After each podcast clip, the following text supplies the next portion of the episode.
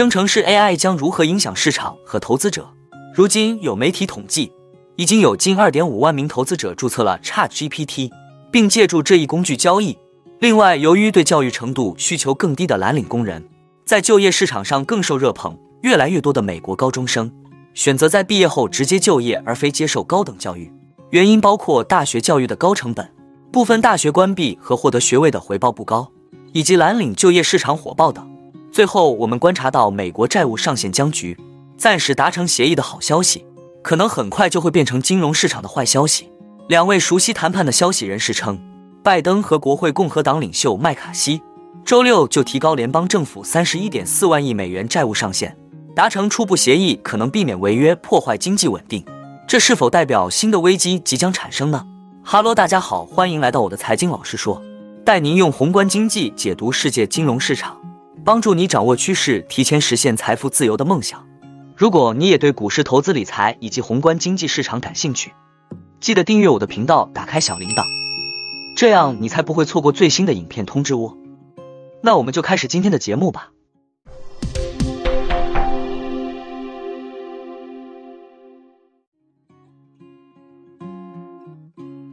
此前有一篇研究报告称，ChatGPT 选股能带来百分之五百的回报。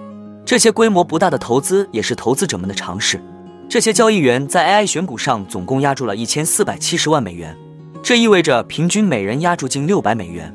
一个 GPT 投资组合让 AI 技术分析超过一万篇新闻文章和一百份公司研究报告，为这一管理着五万美元的投资组合选择二十只股票，并每周提供更新。该投资组合最初的选股包括伯克希尔哈撒韦公司、亚马逊、达克尔霍顿和达维塔健康。该投资组合上涨了百分之二左右，基本上和大盘持平。规模较小的 ChatGPT Crypto Trader 账户正在调整一个类似的策略。该策略从 GPT 四获得建议，以决定何时做多以太坊。这一账户称回测到二零一七年八月的收益率为百分之一万一千。自一月以来，该账户在现实世界中上涨了三分之一，但跑输了以太坊。该虚拟货币价格同期上涨了百分之六十。这进一步说明，投资者需要谨慎使用 AI 进行交易，由于可能存在错误信息。数字货币衍生品平台 BitGet 最近放弃了在平台上使用 AI 的实验。一项对其用户的调查发现，百分之八十的用户对人工智能有过负面体验，包括虚假投资建议和其他错误信息。BitGet 董事总经理 Grace Chen 说：“人工智能工具虽然强大且足智多谋，但缺乏准确解释市场细微差别。”和趋势所需的对人性的理解。四月发表的两篇学术论文中，研究人员们用 ChatGPT 进行金融市场相关的研究任务。其中一篇论文是关于解读美联储的声明，是鹰派还是鸽派；另一篇是确定头条新闻对一只股票来说是好还是坏。上述学术研究的初步结果显示，ChatGPT 表现得相当不错。这表明，在使用 AI 技术将大量的新闻文章、推特推文、演讲等转化为交易信号方面。可能迈出了重要一步。虽然此前华尔街的量化分析师们就使用语言模型来部署诸多交易策略，例如处理公司财报、整合公司的最新头条新闻、分析 Reddit 论坛上面的帖子、衡量股票在 Twitter 上的受欢迎程度等。但最新学术研究意味着 OpenAI 开发的技术在解析上下文方面达到了一个新的水平，能够加速阅读过程，也能让更多的金融业人士获得相关信息。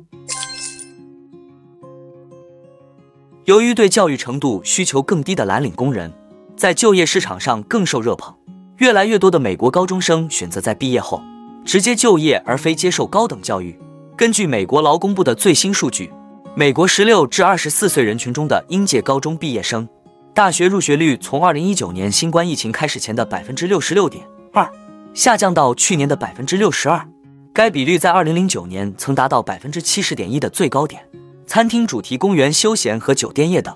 往往倾向于雇佣年轻人，通常不需要大学学位。在去年，这些行业的就业增长速度是全美就业增长速度的两倍多。建筑制造和仓储领域也有大量职位空缺，这些领域通常需要额外培训，但也不需要大学学位。二零二二年，餐厅服务员的时薪中位数为十四美元，几乎是联邦最低工资的两倍。在不需要大学学位但需要额外培训的行业中，工资甚至更高，而机械师的时薪为二十三点三二美元，高于全美的平均时薪二十二点二六美元。木匠去年的时薪更是达到二十四点七亿美元。ZipRecruiter 的首席经济学家 Julia Pollack 表示，新冠疫情对大学入学的影响非常大，以至于许多人推迟了上大学的计划。一旦他们这一拖延，他们就会沉迷于赚钱和工作，并且不会再回来上大学。新冠疫情爆发后，严重的劳动力短缺，迫使美国雇主提供更好的工资、福利和工作条件，以吸引和挽留工人。例如，让员工更灵活地设定自己的工作时间。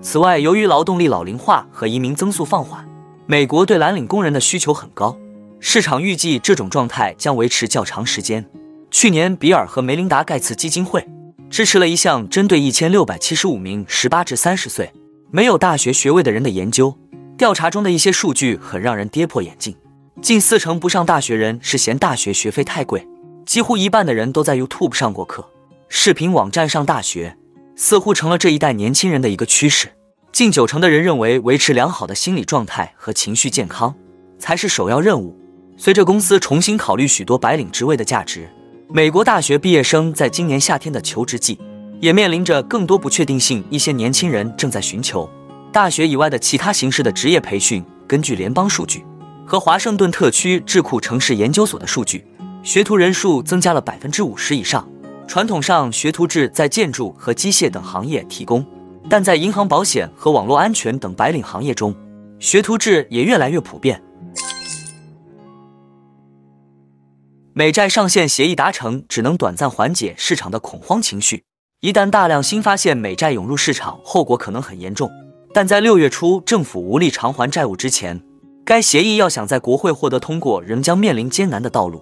Clarity FX 主管阿莫萨后的表示，这将对市场非常有利。但他补充称，这可能让美联储更有理由再次加息。虽然不确定性的结束将是受欢迎的，但对投资者来说，该协议对市场恐慌情绪的缓解可能只是短暂的，这是因为一旦达成协议，美国财政部预计将迅速通过发行债券补充其空荡荡的金库，这意味他们将从市场上吸走数千亿美元的流动性。根据摩根大通最近的估计，在提高上限之后，预计未来七个月将发行近一点一万亿美元的新国库券。在如此短的时间内，这是一个相对较大的规模。随着私人公司和其他机构转向票息更高。相对更安全的政府债券，新发行的债券可能将耗尽银行的准备金，这将加剧本已普遍存在的存款外流趋势，给银行可用的流动性或现金带来更大压力，推高短期贷款和债券的利率，并使本已在高利率环境下步履维艰的企业面临更高的融资成本。